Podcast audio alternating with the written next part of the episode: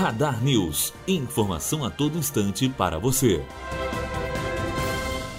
A cidade do Rio de Janeiro entrou em estágio de crise, com risco de alagamentos e deslizamentos devido à forte chuva na noite desta segunda-feira. No mesmo dia, Barra Mansa e Volta Redonda, cidades do interior, já haviam decretado estado de emergência por conta da forte chuva que atingiu a região sul-fluminense. Yandra Rocha, aluno do terceiro ano de jornalismo, direto para a Rádio Unifol.